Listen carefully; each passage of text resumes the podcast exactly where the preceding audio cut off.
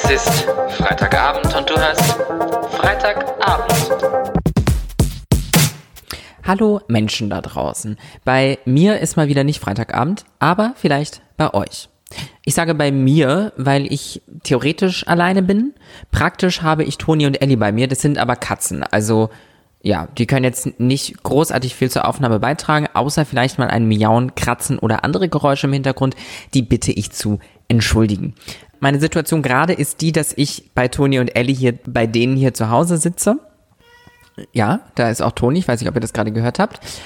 Genau, ich sitze bei denen ähm, auf der Couch, habe auf einem Ohr auch noch Musik auf den Ohren und höre 90s Love Song Pop Essentials oder so. Das heißt, sollte ich zwischendurch mal ein bisschen Shania Twain mitsingen, Verzeiht mir das oder genießt es einfach. Heute hier soll es äh, wieder um Sexismus gehen und zwar um Sexismus in der Werbung. Ich glaube, es ist Teil 6 der Sexismus-Serie bereits. Es geht natürlich nicht nur um Sexismus strikt in der Werbung, sondern auch in PR allgemein, in Marketing allgemein, in allgemeiner Unternehmenskommunikation, was da alles so schiefgehen kann.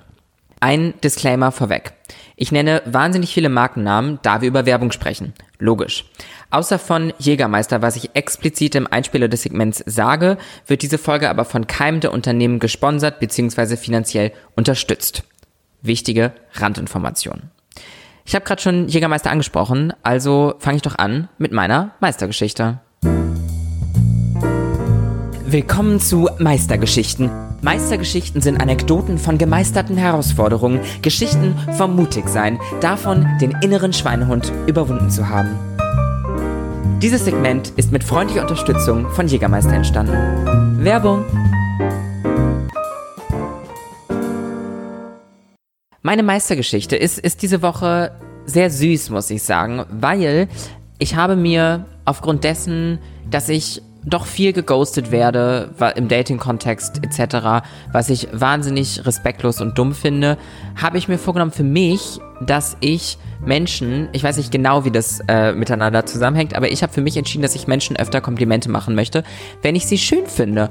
Und damit habe ich angefangen und habe auch einem Bartender direkt gesagt dann, dass ich finde, dass er gut aussieht. Und das Witzige war, das war auf Englisch und ich meinte so, ja, yeah, uh, by the way, I think you're very good looking. Und er war so, ja, yeah, I'm doing this for 13 years, I'm a little tired now. Und ich war so, hm, komisch. Vielleicht meinte er damit so, ja, ich sehe, also so nach dem Motto, er arbeitet schon seit 13 Stunden und hat sich versprochen. Ich war so ein bisschen verwirrt von der Reaktion und habe das, glaube ich, auch, man hat das meinem Blick, glaube ich, angesehen und ich war so, okay, und bin zurück zu meinem Platz gegangen. Hatte übrigens ein äh, Wodka Soda bestellt. Äh, die Information ist gleich noch ansatzweise wichtig weil er kommt dann nochmal zu mir, so eine Minute später, zwei, tickt mir auf die Schulter und ist so, excuse me, did you say good looking or good working? Und ich gucke ihn so an good looking. er hat halt good working verstanden. Und dann stell ich mal bitte vor, nachdem ich gerade ein Wodka Soda bestellt habe, eins der simpelsten Getränke überhaupt, stehe ich da und sag, mm, by the way, I think you're very good working. Wie absurd wäre das? ähm, ja, ich habe nicht good working gesagt, ich habe good looking gesagt. Ja, später beim Rausgehen hat er mir dann auch noch zugelächelt und meinte, dass ich auch very beautiful bin. Also danke, ähm, es war eigentlich gar nicht Fishing for Compliments, aber fand ich sehr süß und sehr schön. Und ich glaube, ich habe damit seinen Abend voll verschönert und meinen Abend habe ich damit auch verschönert. Und das finde ich richtig gut von, von mir auch. Also da muss man sich ja auch selbst mal auf die Schulter klopfen dürfen. Und das finde ich, was das angeht, wirklich richtig, richtig gut. Also finde ich, finde ich klasse von mir. Und das ist meine Meistergeschichte. Und da es leider mal wieder gerade mittags bzw. vormittags ist, können wir darauf nur imaginär miteinander mit einem Jägermeister anstoßen. Ist es ein Ticken zu früh. Aber auf Jägermeister. Kommen wir zum Thema der heutigen Folge. Ich mache diese Folge tatsächlich gar nicht in der Gesamtheit komplett alleine, sondern habe noch die Unterstützung von Julia Ritchie, eine PR-Managerin eines großen Unternehmens hier in Deutschland. Nur damit ihr weiterhin meinen Mut versteht, auf meinen Ohren läuft gerade Killing Me Softly. Killing me softly with your song. Ja, äh, nur dass ihr da auch Bescheid wisst. Fangen wir an mit dem historischen Hintergrund von Werbung. Werbung, also örtlich gelöst vom Einzelhändlerin oder Dienstleisterin, gibt es seit der industriellen Revolution 1850. Circa ungefähr. Vor allem durch die entstehende Massenproduktion wurde der Konsum stark angeregt und so auch das Marketing. Also, ja, ganz logisch. Für mich aber eine Gehirnverbindung, die ich noch gar nicht so unbedingt hatte. Und zwar, dass Marketing bzw. Werbung sehr eng mit unserer Konsumgesellschaft verkuppelt ist. Hätte der Konsum nicht so einen hohen Stellenwert, hätte ja auch Werbung nicht so eine Relevanz. Ich möchte noch ganz kurz zu einer Begriffserklärung kommen. Und ich versuche das ganz anschaulich und simpel zu halten. Angefangen mit dem Wort Marketing. Unternehmen passen sich den Bedürfnissen des Markts an und versuchen, Marktveränderungen frühzeitig zu erkennen. Marketing ist ein Oberbegriff für alle Aktivitäten, die ein Unternehmen unternimmt, um den Umsatz bzw. den Gewinn zu steigern. Ein Teil davon ist Werbung. Also das gezielte Platzieren von Informationen, Slogans, Kampagnen etc. Im klassischen Sinne wären das Anzeigenschaltungen in Print- und Online-Magazinen, im Regelfall gegen Bezahlung. Und auch PR ist irgendwo Teil von Marketing. Public Relations, also öffentliche Beziehung. PR geht darum, ein Netzwerk zu haben, die richtigen Leute zu kennen, um die Themen des jeweiligen Unternehmens anzubieten, sodass diese in Medien darüber berichten. Hier fließt in der Regel kein Geld. Die Grenzen zwischen klassischer Werbung und PR sind heute aber sehr fließend. Zurück zur Geschichte der Werbung. Im 20. Jahrhundert wurde das Ganze immer professioneller, aber nicht zwangsläufig besser. Im letzten Jahrhundert gab es wahnsinnig viel sexistische, rassistische und allgemein diskriminierende Werbung. Frauen gehören in die Küche, nicht hinters Steuer, sind Sexobjekte, folgen Männer überall hin, wenn man ihnen mit einer Zigarette ins Gesicht pustet? What the fuck, aber auch so eine Werbung gab es von einer Zigarettenmarke, wo man dann als Mann Frauen mit dem Atem dieser Zigarette, mit dem Rauch dieser Zigarette ins Gesicht pusten sollte und, die, und Frauen würden einem dann überall hin folgen. Finde ich auch eine interessante Werbung, muss ich sagen. Jetzt fragt man sich natürlich, wann ist das denn besser geworden und wie ist das besser geworden und wurden da Gesetze verabschiedet? Wie ist das passiert? Und Spoiler, es gibt kein Gesetz. Es gibt natürlich das Antidiskriminierungsgesetz, aber es gibt bis heute in Deutschland kein Gesetz gegen sexistische bzw. diskriminierende Werbung. Aber was ist das Problem an sexistischer Werbung? Erstens, es lässt Sexismus alltäglich werden. Sexistische Witze beispielsweise sind dann in den Augen von EndverbraucherInnen ja gar nicht mehr so schlimm. Zweitens, Personen, im Besonderen Cis-Frauen, werden objektifiziert, beziehungsweise auch zu Sexobjekten gemacht. Drittens, Machtgefälle zwischen verschiedenen Geschlechtern werden dargestellt, die so nicht vorhanden sind oder nicht so sein sollten. Viertens, alle nicht weißen, nicht heterosexuellen, nicht binären Menschen werden nach wie vor nicht genügend repräsentiert. Kommen wir zur aktuellen Lage. Warum gibt es heute immer noch sexistische Werbung? Wie kann das sein? Was kann man machen? Was kann man machen, beantworte ich mal direkt zuerst. Und zwar, es gibt eine Möglichkeit, diskriminierende Werbung zu melden. Den Link dazu findet ihr in den Show Notes. Dr. Stevie Schmiedel von der Frauenrechtsorganisation Pinkstings hat zur aktuellen Lage gesagt, dass auf den großen Billboards, wo viel Geld ausgegeben wird, immer weniger Sexismus ist. Aber da alle mit Photoshop ihre eigene Werbung erstellen können, gäbe es im Kleinen massive Sexismusprobleme, vor allem im Handwerk.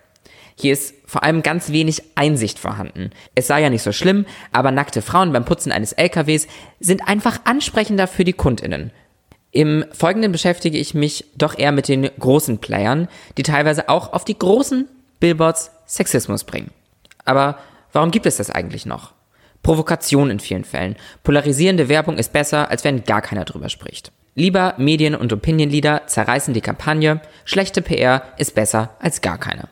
Dieser Spruch ist für mich persönlich besonders in diesem Kontext absolut 90er bzw. Nuller Jahre, aber nicht 2020. Bewusst Menschen zu diskriminieren, um Talk of the Town zu sein, ist menschlich ekelhaft. Außerdem gibt es ja auch Wege, auffallende Werbemaßnahmen zu ergreifen, die nicht diskriminieren. Zu positiven Beispielen kommen wir aber am Ende.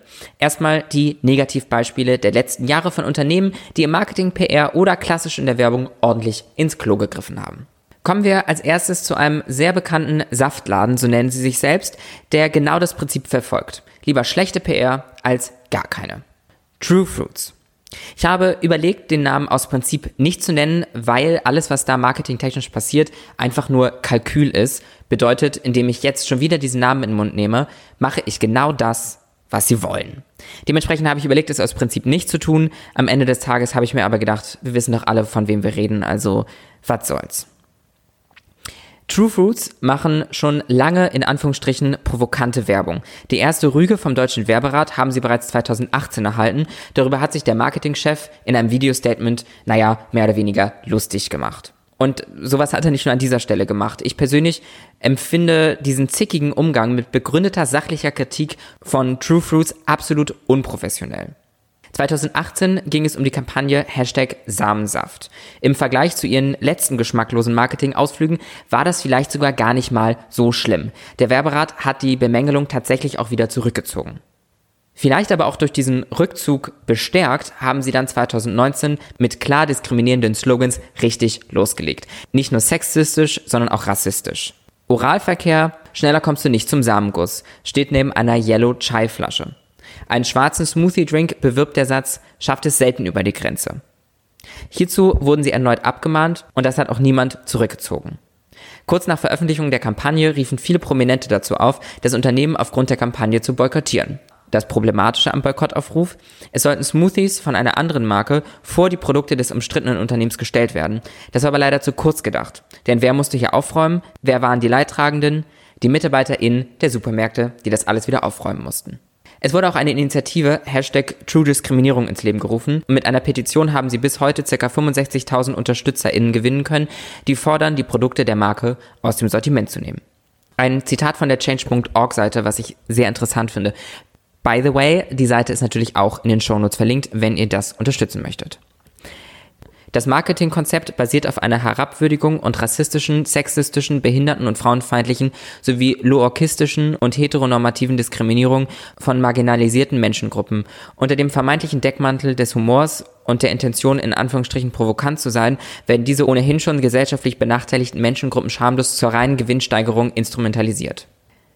Ohne in zahlreiche Supermärkte zu laufen, war es tatsächlich gar nicht so einfach, wo die besagten Smoothies heute noch zu kaufen sind. Von einer dauerhaften Entfernung aus dem Sortiment konnte ich aber leider nichts finden. Auch wie es dem Unternehmen zum Beispiel finanziell ein Jahr nach dem Skandal geht, konnte ich nicht wirklich herausfinden. Ich bezweifle aber tatsächlich, dass sie großen Schaden davon getragen haben. Bei bekannten Supermarktketten gibt es die Produkte auch auf jeden Fall noch zu kaufen. Abschließend bezüglich dieser Thematik habe ich eine wichtige Erkenntnis gewonnen. Denn das Unternehmen sympathisiert zum Beispiel nicht mit der AfD. Dazu muss man aber Folgendes bedenken. Ich zitiere Tomasz Kurjanowicz, der einen Artikel in der Welt zum Thema geschrieben hat. Und zwar, dass nicht diejenigen, die witzige Botschaften in die Welt hinaus posaunen, darüber entscheiden, ob sie sexistisch oder rassistisch sind. Das entscheidet immer noch der Diskurs. Beziehungsweise, was ich hinzufügen möchte, Menschenverstand. Denn wer lacht über die vermeintlichen Witze von True Fruits? Also AfD-Anhänger und Nazis sind dem bestimmt nicht abgeneigt, denn True Fruits in Anführungsstrichen scherzt, als hätten sie dieselbe Einstellung. Ich habe noch ein Beispiel zum Diskurs von problematischer Werbung. Äh, und zwar hat Lidl 2019 auf Facebook einen Werbepost mit dem Slogan Loch ist Loch gepostet. Es ging hierbei um Donuts und Bagel, beide Gebäckstücke mit Loch. Ich verstehe die Kritikpunkte an dieser Werbung. Warum muss das Gebäck mit Geschlechtsverkehr in Verbindung gebracht werden? In der Kritik stand hier aber konkret, es würde sich auf die Vulva beziehen und so vor allem den weiblichen Körper objektifizieren. Hm. Loch ist Loch als Aussage macht doch aber in meinem Verständnis das genau nicht, sondern bezieht quasi alle ganz inklusiv mit ein. Und dabei merke ich irgendwie, dass ich den Slogan gar nicht so schlimm finde, weil es bezieht doch alle mit ein. Das ist doch gerade ein Spruch, der halt auch passiert so, ja, ob ein Männlein, Weiblein, irgendwas dazwischen, Loch ist Loch. Ich empfinde diesen Spruch als sehr inklusiv tatsächlich. Und ich bin unsicher, ob ich in diesem individuellen Fall entweder nicht weit genug oder zu weit denke. Solltet ihr dazu auch noch was sagen wollen, schreibt mir gern auf Instagram at thisisphoenix. Unser nächstes Problemkind, Victoria's Secret. 2018 hat der Marketingchef Ed Rutzek öffentlich geäußert, dass er keine Transgender-Models für die ehemals legendäre Runway-Show buchen würde. Er hatte 15 Jahre lang die Models ausgesucht und nie eine Transperson gebucht. Von der US Vogue darauf angesprochen, sagte er, es würde nicht der Fantasie entsprechen. Ähm, okay. Was für eine Fantasie hat er denn? Denn da sind im Anführungsstrichen Mainstream Transfrauen in Sachen Sexiness viel relevanter, als er wahrhaben will. Transfrauen werden eher sexualisiert und fetischisiert, weil so viele, so viele Fantasien diesbezüglich haben. Er hat sich dann noch entschuldigt, aber naja, schien er aus der PR-Abteilung zu kommen, um den Schaden zu begrenzen. Meiner Meinung nach rennt Victoria's Secret einem veralterten Frauenbild und Schönheitsideal nach. Die Bestätigung, dass sie nicht mit der Zeit gehen und so nicht erfolgreich sein könnten, kam dann postum. 2018, also im selben Jahr, war die letzte Victoria's Secret Runway Show. Einst legendär und schlussendlich auf dem Weg in die Irrelevanz. Stärkere Abverkäufe konnten durch die Show nicht mehr erzielt werden. Aber ist das Sexismus in der Werbung? Jap. Denn die Show ist ein reines Marketingmittel, was nicht mehr der Zeit entsprach und so auch nicht mehr effektiv war. Wer eine gute Dessous Runway Show sehen möchte, sollte Rihannas Fenty X Savage schauen. Das ist Diversität und eine wunderschöne Zelebrierung aller Körper. Und hier direkt unser erstes Positivbeispiel. Die erste Show von Rihanna gab es übrigens im September 2018. Die Absage von Victoria's Secret kam circa zwei Monate später. Ich habe die Vermutung, dass Rihanna und das, das Lob für ihre Show Victoria's Secret in Anführungsstrichen den Todesstoß gegeben hat. Kann ich mir sehr, sehr gut vorstellen. Denn Rihanna steht in diesem Falle für all das, was laut Victoria's Secret nicht Teil der Dessous-Fantasy ist. Hi, Phoenix aus dem Editing hier. Ich spreche später nochmal über Fenty X Savage, aber ich denke, ich muss hier direkt an der ersten Stelle, wo ich darüber spreche, einhaken. Bezüglich Body Positivity und Sexismus hat Rihanna die Show wahnsinnig gut gemacht. Aber es gibt ein Problem, was mir während der Aufnahme noch nicht bewusst war. In einem Ausschnitt der Show performen Models bzw. Drag Queens zum Song Doom von Kuku Chloe. Hier wird über einem funky Beat etwas Religiöses aus dem Islam vorgelesen, während in der Show in hautengen Teilen bzw. sehr nackt Models über den Laufsteg performen. Das kann als sehr, sehr respektlos gegenüber dem islamischen Glauben interpretiert werden, da hier ja die Verschleierung des weiblichen Körpers so eine wichtige Rolle hat. Wichtig ist auch, dass es nicht einfach nur arabische Musik ist, sondern religiöse, heilige Texte. Kuku Chloe und Rihanna haben sich beide bereits entschuldigt und der Song wurde von allen Streaming-Plattformen genommen. Kuku Chloe und offensichtlich auch Rihanna und ihr Team waren sich der Religiosität nicht bewusst. Bei einer solchen Show, die so revolutionär inklusiv sein sollte, darf so etwas nicht passieren. Bitte behaltet das im Hinterkopf auch das nächste Mal, wenn ich äh, in dieser Folge auch noch über, über Fenty X Savage spreche. Das nimmt dem natürlich ein bisschen die Kraft. Finde ich sehr traurig, dass das passiert ist, aber ich gebe wieder ab an meinen Vergangenheits-Ich zurück ins Katzenstudio. Kommen wir zu einem noch etwas anderen Fall. Barilla. Barilla ist ein Nudelhersteller.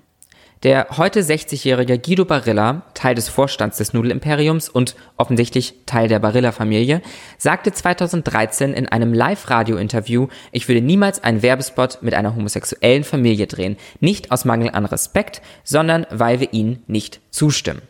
Wenn homosexuellen Kunden das nicht gefallen sollte, sollten sie einfach eine andere Marke kaufen. Die Marke sei für die in Anführungsstrichen klassische Familie ausgelegt. Auch Adoption durch homosexuelle Eltern lehnte ab.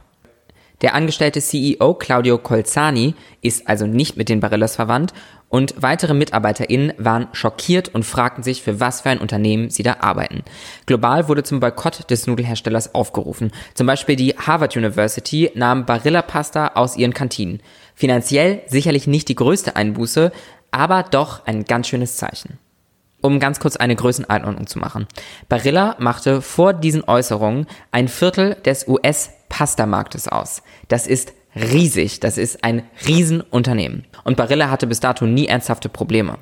Diättrends, Glutenintoleranz, keine Kohlenhydrate, Barilla wurde immer gekauft. Weshalb Barilla aber auch wiederum ein schönes Beispiel ist, ist, dass der CEO Claudio Colzani weitergemacht hat und alles daran gesetzt hat, das Image wiederherzustellen, beziehungsweise ein Image mit Diversität als Priorität zu kreieren, was Barilla vorher so nie hatte. Es dauerte fünf Jahre, kostete 25 Millionen US-Dollar, aber man kann sagen, Barilla hat es tatsächlich glaubwürdig und authentisch geschafft. Es wurde beispielsweise eine Stelle geschaffen, die im Konzern die Rechte der LGBTQIA-Plus-MitarbeiterInnen überwacht. Außerdem trafen sich der CEO Claudio Colzani und auch Guido Barilla, der sich mehrfach entschuldigt hat, mit LGBTQIA-Plus-AktivistInnen, um sich beraten zu lassen, wie und was im Unternehmen verändert werden muss, sodass alle MitarbeiterInnen dieselben Rechte und Chancen haben, akzeptiert und toleriert werden. 2018 ist es dann auch tatsächlich passiert. Eine Werbemaßnahme zu einer limitierten Edition mit einem lesbischen Pärchen. Jetzt möchte ich ganz kurz zu Honorable Mentions kommen, beziehungsweise eher unhonorable. Also Marken, auf die ich jetzt nur ganz kurz eingehe. Als erstes wäre da Mediamarkt. Ich erinnere mich daran, wie Barbara Schöneberger, meine beste Freundin und Lieblingssexismus wie Rassismusbeauftragte, ein unrasiertes Bein in die Kamera hält. Eine Frau mit behaarten Beinen. Geht gar nicht. Oder Sophia Tomalla posiert zum Hashtag Männertage auf Plakatwerbung. Ich glaube, der Einzelhandel und Unternehmen wie Mediamarkt strugglen da aber selbst schon ganz gut. Ich meine, wenn nicht der Onlinehandel ihnen das Grab schaufelt, machen sie es vielleicht selbst mit Sexismus. Ein weiteres Traditionsunternehmen, was ganz, ganz klasse Plakate in der Schweiz aufgehängt hat, ist IWC, ein Uhrenhersteller. Und das ist tatsächlich der Slogan, wo mir am meisten die Kinnlade runtergefallen ist. Und zwar werben sie mit dem Slogan, das ist ein Plakat, wo eine Uhr drauf ist. Und dann steht der Slogan darüber, fast so schön wie eine Frau, tickt, aber richtig. Ja, da war ich ehrlicherweise einfach nur sprachlos und, und ich weiß gar nicht, was ich dazu sagen soll. Also das ist, mich würde interessieren, wer darüber lacht. Mit dem nächsten Unternehmen möchte ich mich auch nicht lange beschäftigen, weil es so falsch auf so vielen Ebenen ist. Es geht hier um das Produkt Nice Schwanz Bro von Rocker Nutrition. Dies ist ein Nahrungsergänzungsmittel, was angeblich die Libido anregt. Ein Instagrammer, Ron Bilecki, hat dazu vor etwas mehr als einem Jahr einen Werbepost gemacht. Er in rotem Licht auf einer Couch, auf seinem Schoß liegt eine Frau in knapper Unterwäsche, ihr Gesicht sieht man nicht, aber ihren Po sehr prominent im Bild platziert und darauf eine Dose des zu bewerbenden Produkts. Und der supercoole Typ lächelt im Bademantel verschmitzt in die Kamera. Also er versucht's auf jeden Fall. Für mich wirkt es eher wie ein wahnsinnig junger, unglaublich unsicherer Mensch. Meine persönliche Einschätzung. Hierzu wurde der Instagrammer vom deutschen Werberat abgemahnt. Rocker Nutrition hat sich angeblich von ihm entfernt. Der Gründer und Ron Bilecki sind aber laut Instagram dicke Freunde und glorifizieren diesen sexistischen Post. Er ist übrigens auch immer noch online. Wie schnell Posts und ganze Profile gelöscht werden, weil beispielsweise eine Cis-Frau zu viel von ihrer Brust gezeigt hat. Ja, da ist Instagram ganz schnell. Und äh, ich denke, hier gibt es ganz, ganz großen Nachholbedarf, was das angeht. So kann doch nicht priorisiert werden, dass eine, eine halb zu sehende Brust auf der einen Seite ähm, sofort gelöscht wird, aber ein solcher Post, ja, immer noch da ist. Den Werberat habe ich nun mehrfach angesprochen und auch den Mangel an Gesetzen. Aber wie ist hier genau der Stand? Aktuell ist der Deutsche Werberat dafür verantwortlich, über die ethischen Grenzen der Werbung zu wachen. ExpertInnen sagen, die Werbebranche kontrolliert sich selbst. Das funktioniert nicht. Also muss sich die Politik mit diesem Thema auseinandersetzen.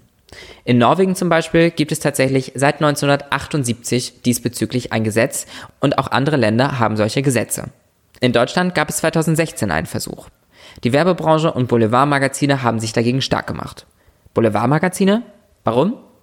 Ich gehe davon aus, weil sie natürlich an genau diesen Anzeigen ihr Geld verdienen. Sie sind die, die sie abdrucken. Außerdem hat der Bundesvorsitzende der FDP, Christian Lindner, diesen Gesetzesentwurf klar abgelehnt. Die FDP twitterte, die Hashtag Verhüllung der Frauen zur Bändigung von Männern zu fordern, das kannte man von radikalen islamischen Religionsführern, aber nicht vom deutschen Justizminister. Ja, also da hat jemand Sexismus und das Problem an sexistischer Werbung leider etwas missverstanden. Ich hatte ja bereits ges gespoilert, dass es in Deutschland kein Gesetz gibt äh, und genau so ist es auch mit diesem Versuch 2016 passiert. Er scheiterte. 2020 sagte Christian Lindner auf die sexistische Werbung angesprochen dann, dass es Geschmackssache sei. Weiter wollte er sich in diesem ZDF-Interview mit dem Thema nicht beschäftigen, weil er angeblich auch gar nicht so genau wisse, worum es geht. Weil es aber doch großen Druck gibt, ein solches Gesetz zu verabschieden, hat das Familienministerium eine Studie in Auftrag gegeben. Für 400.000 Euro Steuergelder. Ich fühle mich wie bei Mario Barth deckt auf, aber ja, 400.000 Euro Steuergelder. Dafür, dass die Ergebnisse bereits da sind und nichts passiert ist. Darauf angesprochen weiß Bundesfamilienministerin Franziska Giffey nicht genug Bescheid, um sich zu äußern. Sie müsse sich im Detail damit auseinandersetzen. Ja, okay. Gut, und wieder passiert nichts. Diese ganze negative Energie wollen wir jetzt aber natürlich noch wieder in positive Energie umwandeln. Positivbeispiele. Numero uno.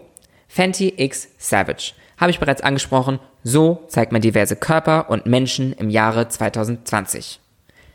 Numero dos. Absolut Wodka. Das ganze Jahr, ob Pride Month oder nicht. Übrigens, zur Pride gibt es auch eine Podcast-Folge von mir, was genau das ist, wo das herkommt, warum wir auf die Straße gehen. Absolut Wodka ist immer präsent als Ally der LGBTQIA Community. Und das seit Jahrzehnten. Das schwedische Unternehmen hat bis Ende 2019 insgesamt über 31 Millionen US-Dollar für LGBTQIA Marketing ausgegeben und über 40 Millionen US-Dollar an LGBTQIA Charities gespendet. Die Marke wirbt regelmäßig mit Regenbogenfarben, gleichgeschlechtlichen Küssen bzw. von Personen, deren Geschlechtsidentität man gar nicht erkennen kann oder auch eine regenbogenfarbene limitierte Flasche gab es in der Vergangenheit. Absolut Wodka macht da ganz vieles absolut richtig. Und mal so eine Theorie. Menschen, die anti-LGBTQIA+ sind, trinken wahrscheinlich auch absolut Wodka, weil solche Menschen viel zu beschränkt sind, um überhaupt es zu verstehen. Numero 3. Ben Jerry's. 2018 gab es eine Kampagne gegen Trump und sie spendeten 100.000 US-Dollar an vier Organisationen, die die Rechte von schwarzen, amerikanischen Ureinwohnern und Frauen stärken sowie den Umweltschutz fördern. 2020 haben sie Black Lives Matter stark unterstützt. Ben Jerry's ist eine Marke, die unglaublich klar hinter ihrer Mission steht. Und ja, das ist jetzt nicht zwangsläufig nur auf Sexismus ausgelegt, aber auch Black Lives Matter geht natürlich um Menschen jeden Geschlechts und natürlich auch, wenn sie Frauen unterstützen, hat das was mit Sexismus zu tun. Und ja, wir sind wahnsinnig politisch im Supermarkt. Welche Produkte wir kaufen, welche wir nicht kaufen. Es gibt Produkte, auch in unseren Regalen, mit denen wir über ein paar Ecken Menschen wie zum Beispiel Donald Trump unterstützen. Man siehe der Oatly-Skandal. Das sollte ich auch mal wieder googeln, weil ich gar nicht so genau weiß, was da rausgekommen ist. Numero 4. Klana. Anlässlich des 30. Jubiläums von Paris is Burning, einer der bedeutendsten und prägendsten Dokumentationen der Ballroom-Szene, hat Klana zu ihrer aktuellen Werbekampagne Shopping wie du es liebst einen Zusatz veröffentlicht, für den sie mit der Ballroom-Szene Berlins kooperiert haben. Das Ganze soll auch nur ein Kickoff sein für eine nachhaltige Zusammenarbeit. Mittlerweile sind die Voging-Bälle vor allem in deutschen Großstädten weitaus mehr im Mainstream angekommen. Zugleich besteht aber auch nach wie vor Intoleranz gegenüber Mitgliedern der LGBTQIA-Plus-Community und auch BPOC, also Black Indigenous People of Color, die in der Ballroom-Szene stark vertreten sind. Um auch auf diese gesellschaftlichen Missstände aufmerksam zu machen und der Szene eine Plattform zu bieten, hat Klana fünf Persönlichkeiten aus der deutschen Community gefragt, was Ballroom für sie heutzutage bedeutet. Hierzu wurden Fotos und Videos produziert. Also ein sehr schönes Beispiel dafür, wie ein Unternehmen 2020 Werbung machen kann. Wie das Ganze ganz konkret passiert ist und was solche Kampagnen für Unternehmen bedeuten, habe ich mit Julia Ricci besprochen, die von Seiten Klarna dieses Projekt umgesetzt hat. Hallo Julia, schön, dass du dir Zeit für mich und für uns genommen hast. Aber äh, stell doch gerne dich mal kurz vor und was du für Klarna machst. Ja, hallo, ich freue mich sehr hier zu sein. Ähm, mein Name ist Julia Ricci und ich bin bei Klarna für die Lifestyle- und Marketingkommunikation für den Dachraum zuständig. Was heißt das so im Praktischen? Du kümmerst dich um die Werbung. Äh, ja, ähm, also quasi das, das Endergebnis sollte sein, dass äh, sämtliche Lifestyle und Mode und aber auch äh, Marketingmedien über Klarna Bescheid wissen, unsere Stories aufgreifen, über uns schreiben und einfach mhm. Klarna im medialen Kontext und Fashion-Medien mhm. ähm, stattfindet. Tatsächlich ist es ja aber so, dass auch im Jahre 2020 es immer noch eine Besonderheit ist, dass ein Unternehmen, vor allem auch ein Unternehmen, was in, in meiner Bubble, in meiner Welt Deutschland äh, so präsent ist wie Klarna. Was glaubst du, warum das, oder, oder vielleicht glaubst du es nicht nur, vielleicht kannst du es mir auch einfach direkt sagen, warum das eine Besonderheit 2020 immer noch ist? Ich weiß gar nicht, ob es noch so eine so große Besonderheit ist. Also man ist natürlich auch ähm, Du hast gerade schon Bubble angesprochen. Jeder ist ja auch in seiner Bubble. Das heißt, wir alle setzen uns dann vielleicht auch mehr mit Unternehmen auseinander, die auch solche Themen mhm. supporten. Also ich habe irgendwie das Gefühl, es ist gar nicht mehr so selten. Generell glaube ich, dass vielleicht viele Unternehmen davor zurückschrecken, irgendwas auch falsch zu machen, weil natürlich ist es ein sensibles Thema. Immer wenn man in irgendwelche Corporate Social Responsibility Themen reingehen möchte, kommt, glaube ich, auch schnell der Gedanke, können wir das eigentlich hundertprozentig äh, authentisch eigentlich kommunizieren oder ne, mhm. also ich glaube, da sind dann auch oft schnell Hemmungen. Ansonsten ist es vielleicht dann auch doch nochmal die Sorge, wie sowas ankommt, macht man es richtig. Vielleicht braucht es einfach noch ein bisschen, ähm, bis sich dieses Thema overall durchgesetzt hat. Aber für uns war es eigentlich schon relativ lange klar, dass Corporate Social Responsibility einfach eine mhm. große Rolle spielt. Ich glaube auch fest daran, dass zukünftig sowohl in der PR, aber auch overall im Marketing diese Relevanz der Geschichten oder also dass die einzelnen Geschichten, die man, die eine Brand spielt, einfach eine große Relevanz haben und nicht nur also Relevanz haben müssen, so dass man heute auch in PR zum Beispiel nicht mehr einfach nur noch Bilder, schöne Bilder verschicken kann, ist sowieso mhm. schon klar. Dann kam irgendwann mehr dazu, es muss halt eine, eine richtige Story dahinter geben. Und jetzt ist es aber auf jeden Fall so, dass der Endkonsument und die Rezipienten einfach viel kritischer sind und gucken, Ne, wo, womit verbringe ich hier meine Zeit? Ist das eine, eine Story, die wirklich der Gesellschaft auch was bringt? Mhm. Wofür steht auch das Unternehmen? Was für Werte hat das Unternehmen? Und wie lassen die sich mit einer Gesellschaft, in der die jeweilige Person, die das rezipiert, ja, wie weit lässt, lässt sich das mit dieser, mit den Werten dieser Person vereinen? Und ich glaube, deswegen ist es total wichtig. Ein Punkt, der bei mir sofort in den Kopf kommt, wenn es um diese Themen geht, ist der, dass ich und Unternehmen unterstelle, dass einige von denen auch Angst davor haben, ähm, wenn sie so, solche Kampagnen fahren, Kunden zu verlieren, die, die jetzt so, so eine Kampagne mit, mit Voging, äh, mit vogenden Menschen nicht so anspricht sondern das eher ablehnen. Das kann sein, dass dieser, also es kann schon sein. Ich glaube aber dennoch daran, dass wenn ein Unternehmen ein Thema, wie jetzt zum Beispiel das Thema Ballroom oder mhm. Support der LGBTQIA Plus Community äh, für sich mitdenkt und das als Priorität auch in der Kommunikation setzt, oder zumindest als ein Thema in der Kommunikation setzt, sagen wir es mal so. Um das authentisch machen zu können, muss das ja sowieso irgendwo in den Werten des Unternehmens mhm. verwurzelt sein. Also wenn ich jetzt von Klarna ausgehe, äh, bei uns ist das Thema sei wie du es liebst, was ja auch der Hashtag ist der, ähm, der Extension. Äh, also dieses Thema sei wie du es liebst, aber mach einfach, was du möchtest. Self-Empowerment ist sowieso extrem relevant und groß und wichtig. Und das inkludiert natürlich auch direkt auch die LGBTQIA Plus Community. Also ja. ne, es wäre niemals, dass wir sagen würden, sei wie du es liebst, aber nur solange du eine äh, weiße, große, schlanke Frau bist. Das ist ja Quatsch, ne? Und um das, um das wirklich authentisch kommunizieren zu können, muss wiederum sowas in den Werten des Unternehmens verwurzelt sein. Und ich glaube daher, dass eine Person, die sich von solchen Werten nicht angesprochen fühlt, dann ohnehin nichts mit der mit der Brand mhm. ähm, anfangen kann. Ja, macht total Sinn. Weißt du? Also es kann schon sein, dass wenn man es dann wirklich noch mal sehr nach außen trägt, dass dann der ein oder andere Konsument denkt, so oh, okay, das hätte ich jetzt nicht so erwartet, dass äh, dass das als ein großes Thema gespielt wird, aber mhm ich habe gerade so auch an, an große Unternehmen auch gedacht und ich kann mir mit dem, was du gerade sagst, sehr gut vorstellen, dass eben in solchen großen Unternehmen dann eben Menschen, äh, die in die, diese Entscheidungen treffen, eben diese Werte nicht vertreten, das Unternehmen die Werte an sich eben auch nicht vertritt, sondern die machen dann vielleicht mal irgendwo ein Pinkwashing, also nehmen irgendwo mal die äh, queere, die LGBTQIA Plus Community mit auf in irgendwelche Werbekampagnen, aber eben nur um divers zu wirken, aber eigentlich vertritt das Unternehmen an sich die Werte nicht. Hm. Und somit auch nicht die Konsumenten. Das hat sehr viel Sinn gerade gemacht. Dazu vielleicht noch ganz kurz, in allen großen Unternehmen, ähm, selbst wenn die Hierarchien irgendwo flach sind und selbst wenn wir bei jungen und, und modernen Unternehmen ja nicht mehr in diesem klassischen Raster von, man muss 20 Jahre erstmal gearbeitet haben, sich dann langsam hochzuarbeiten und so weiter und dann irgendwann in einer führenden Position zu sein, das ist ja nicht mehr so sehr so. Dennoch ist es natürlich immer noch, dass äh, oben an der Spitze oft Leute sind, die einfach eine gewisse Berufserfahrung haben, damit einhergeht auch ein gewisses Alter, damit einhergeht dann oft auch, dass diese diese Themen, wie sie jetzt bei uns so äh, präsent sind, äh, die jetzt vielleicht auch nochmal zehn Jahre oder 15 Jahre jünger sind, die sind dort vielleicht noch nicht so präsent. Und deswegen kann es schon sein, dass diese Person oben ähm, auch sowas nicht so sehr auf dem Schirm hätten. Ja, eine, eine Frage, die ich mir noch aufgeschrieben habe, haben wir jetzt eigentlich quasi im Laufe des Gesprächs schon geklärt. Und zwar war nämlich die Frage, wie man unter, also wie ein Unternehmen sich nachhaltig für Themen wie die LGBTQI Plus Community einsetzen kann. Und haben wir eigentlich schon besprochen, da müssen die Werte eben im Unternehmen verankert sein und dann wird es auch immer wieder ein Thema sein und dann wird es äh, auch authentisch äh, rüberkommen ja. in, in, dem, im Marketing. Ja, voll. Also auch mit, ähm, sobald die Werte verankert sind, ist es ja nicht so, dass dass man sagt, okay, das Unternehmen fährt diese Werte, deswegen kommunizieren wir sie marketingseitig oder kommunikationsseitig. Das trägt sich ja auch intern total durch. Also natürlich gibt's dann da Abteilungen, die drauf gucken, wie es eigentlich oder wie divers ist eigentlich unser Hiring etc. Mhm.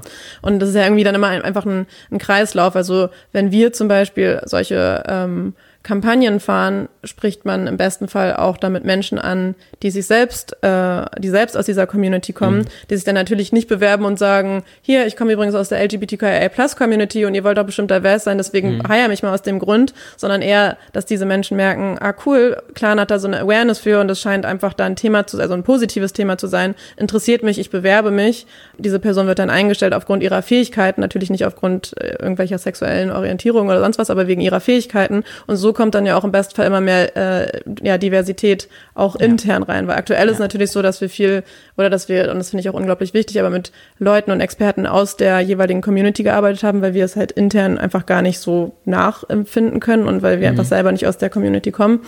oder also auf jeden Fall nicht fest in dieser Community verwurzelt sind. Und im besten Fall, ähm, ja, sollte es so sein, dass einfach Diversität viel größer wird und viel mehr wird. Ja, ich sage immer, dass ich mir wünschen würde, dass vor allem in, in Macht, also Teams in Unternehmen, die, oder auch nicht nur in Unternehmen, sondern in allen Lebenslagen, die so eine gewisse Macht haben, dass da irgendwie eine natürliche Diversität entstehen müssen, weil dann sitzen automatisch die Menschen mit dem Meeting, die sagen, "Mm, Genau. das können wir so nicht machen. Ja. Leute, da, äh, da müssen wir nochmal drauf gucken. Ja, das fand ich halt auch so, so toll an der ganzen, ähm, an, an dem ganzen Ballroom-Projekt, dass wir halt wirklich gesagt haben, wir möchten das, wir möchten das Thema spielen, wir möchten was machen mit der Ballroom-Community und wir dann aber uns einzelne Members aus der Community dazugeholt haben. Also natürlich äh, jeder mit einer Expertise in einem gewissen Bereich von äh, Stylist, also zum Beispiel das Styling hat Fabio Pace gemacht, der selber auch in der Ballroom-Szene ist. Ähm, dann Olli äh, war, wie gesagt, mit dabei, aber auch die Kameracrew, Foto, alle hatten irgendwo einen Bezug dazu und wir haben uns als Klaner auch sehr zurückgenommen. Wir haben natürlich darauf geachtet, dass so äh, gewisse Visuals passen, dass das Set äh, vor Ort auch eine, eine gewisse Bildsprache spricht, die natürlich auch zu Klaner passt. Aber ansonsten haben wir uns einfach sehr zurückgenommen und das fand ich auch das Schöne und ich glaube, das ist halt auch extrem wichtig. Grundsätzlich ist es ja so, dass vor allem die letzten Jahre, ich meine, über 2020 brauchen wir, brauchen wir nicht sprechen, was da alles so passiert ist. Aber spürst du einen Unterschied, weil du machst ja PR schon auch eine Weile, soweit ich weiß. Äh, spürst du einen Unterschied, wie Unternehmen heute mit gesellschaftlichen und politischen Themen umgehen, als zu vor ein paar Jahren? Also aus meiner Sicht auf jeden Fall. Ich glaube, auch das ist wieder ein, also wieder Stichpunkt Bubble im weitesten Sinne. Also ich kann nicht beurteilen, wie es bei großen Corporate-Firmen mit ja, etwas rigideren Strukturen und vielleicht langsameren Entwicklungsprozessen ist, aber ich habe einen Agenturhintergrund, also ich habe tatsächlich immer in Agenturen gearbeitet und jetzt äh, das erste Mal auf Brandseite für Klarna und da merke ich schon, dass es eine Entwicklung gibt. Also als ich angefangen habe mit PR 2013, war es eigentlich ausreichend, coole Bilder von schicken neuen Kollektionen irgendwo hinzuschicken und das wurde, und ich meine, das, das reicht heute natürlich auch noch teilweise aus, wenn die, weil wenn die Produkte und Kollektionen toll sind, das ist natürlich auch trotzdem schön darüber zu schreiben, aber ich habe das, Gefühl, dass daran anknüpfend dann immer, immer mehr der Trend, äh, sich, also sich immer mehr der Trend breit machte, wir müssen mehr auf Stories gehen. Und jetzt, ähm, das, was ich eingangs eigentlich schon ein bisschen nannte, ist es auf jeden Fall mehr so, dass die Stories eine Relevanz und auch ein, ja, einen, einen Anspruch haben, auf ein gesellschaftliches Thema irgendwo positiv einzuwirken. Es muss nicht immer direkt politisch sein, das glaube ich auf jeden Fall nicht. Und ich würde auch übrigens unsere Kampagne oder unsere Extension nicht unbedingt als politisch per se bezeichnen, sondern es ist eher so ein, ein gesellschaftliches Thema. Aber Ja. doch, das ist, ist, eine, ist, eine, ist eine interessante Grenze, die man da irgendwo ziehen muss, weil ähm, das habe ich auch in der, in der Folge mit Olli tatsächlich äh, besprochen, dass mir ein Unternehmen mal gesagt hat, ich sei zu politisch. Also ich, ich bin ja kein Teil der Ballroom-Community, aber ja Teil der LGBTQI-Plus-Community. Und was mein Gefühl sagt, ist, dass ihr da schon wirklich einiges richtig gemacht habt, auf jeden Fall. Vor allem, dass ihr da die, die Leute irgendwie selbst habt machen lassen. Ich glaube, das ist ein ganz, ganz wichtiger Punkt, dass man dann jetzt eben nicht Pinkwashing, was wir vorhin schon kurz angesprochen haben, was, dass man das betreibt und sagt, ja, aber jetzt musst du doch bitte mal so richtig schön schwul aussehen oder, oder sowas. Ja. Vielen, vielen Dank für das Gespräch. Danke, dass du da warst. Und ich freue mich auf ganz viele tolle Kampagnen von Klarna in der Zukunft. Vielen, vielen Dank. Es war sehr schön und es ist natürlich auch eine große Freude, dass wir zu so einem Podcast hier eingeladen werden. Also vielen, vielen Dank dafür. Ich melde mich zurück aus dem Katzenstudio. Auf den Ohren höre ich gerade Robbie Williams Angels. So when I'm lying in my bed, thoughts running through my head. ja, das war heute mal wieder ganz schön viel, viele Infos. Ich hoffe, euer Kopf raucht noch nicht und ihr konntet wieder was für euch mitnehmen. Mein Fazit ist, wir brauchen ein Gesetz und Unternehmen sollten moralische Werte über Profit stellen. Ja, das klingt fast schon absurd, aber ich habe ja auch von Unternehmen gesprochen, die da schon sehr vieles sehr, sehr gut hinbekommen. Alle Quellen findet ihr wie immer in den Shownotes und ich sage an dieser Stelle Adieu mit Ö und I'm loving angels instead.